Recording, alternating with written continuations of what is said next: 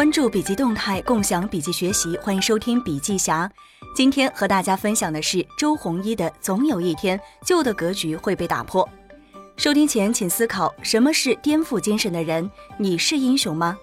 所谓英雄，就是超越了阶层、出身、周边环境、性格局限，拒绝按照任何设定好的程序行事，不能被大数据预测，能给世界带来惊喜，最不像机器人的人。二零零八年，我和投资人沈南鹏在北京奥运会赛场观看跳水比赛。虽然身处赛场，但我还是无时无刻不在想着当时公司的战略改变。我已经思考了一段时间，希望把当时传统的计算机杀毒软件的收费商业模式变成免费的，这无异于对整个杀毒市场宣战。但随着互联网的发展，我的直觉是，互联网安全一定会变成每一个人都要面临的问题。如果安全成为一种基础服务，它就应该免费。还记得那天跳水比赛很精彩，但我却一点儿也没有看进去。我第一次和沈南鹏交流着彻底把杀毒免费的想法，内心也逐渐走向坚定。再后来，我终于将这个想法付诸实施。当然，我的代价是空前的。首先是在公司内部，我直接牺牲掉了每年两亿元的代理销售收入，要说服整个董事会并不容易。然后是我们不出意外的遭遇了杀毒厂商的围剿，也经历了各种口诛笔伐。最终，三六零对整个安全行业进行了颠覆，也成为中国第一大互联网安全品牌。今天，我们拥有了好几亿用户。后来的故事大家都已经知道了。凭借着源源不断涌入的用户，三六零最终研究出了新的模式，也让公司和广大用户都成了受益者。在技术变革的时代，这样的故事层出不穷。微信颠覆了短信，乔布斯拿 iPod 为开端，最终颠覆了老牌手机巨头。后来者不断的超越上一代的传奇故事，过去不断发生，未来也将更加可期。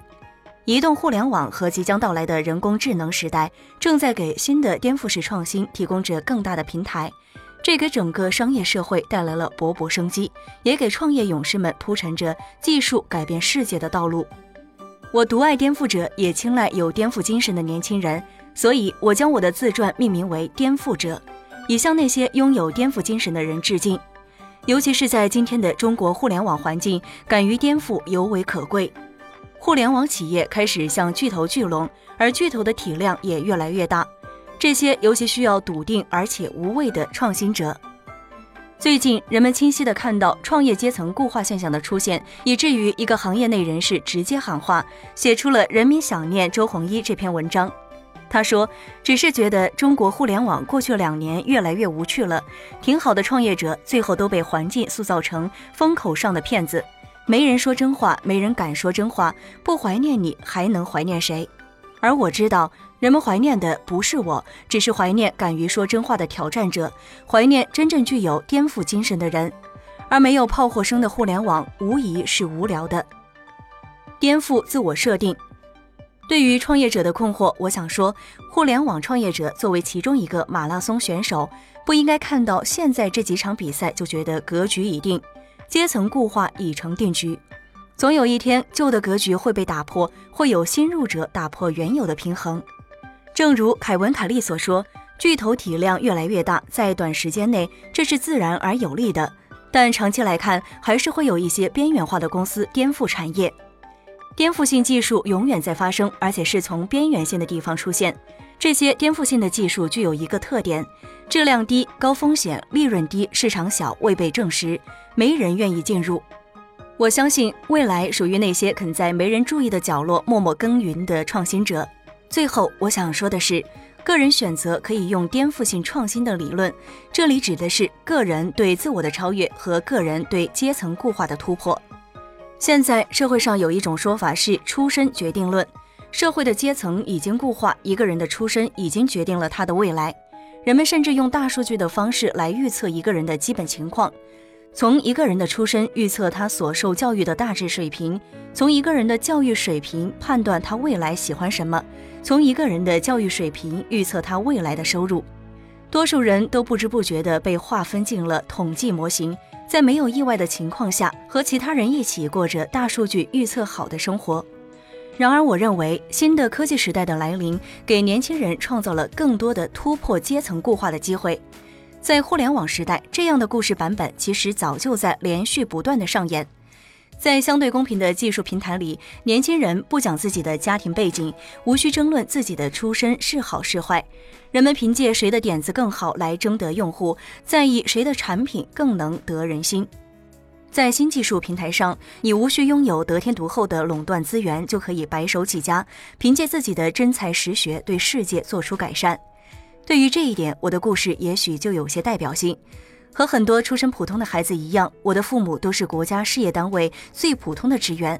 他们带着我在郑州市的一个大院子里长大，我上的也是一所最普通的小学，可以说我的起点毫无特别之处。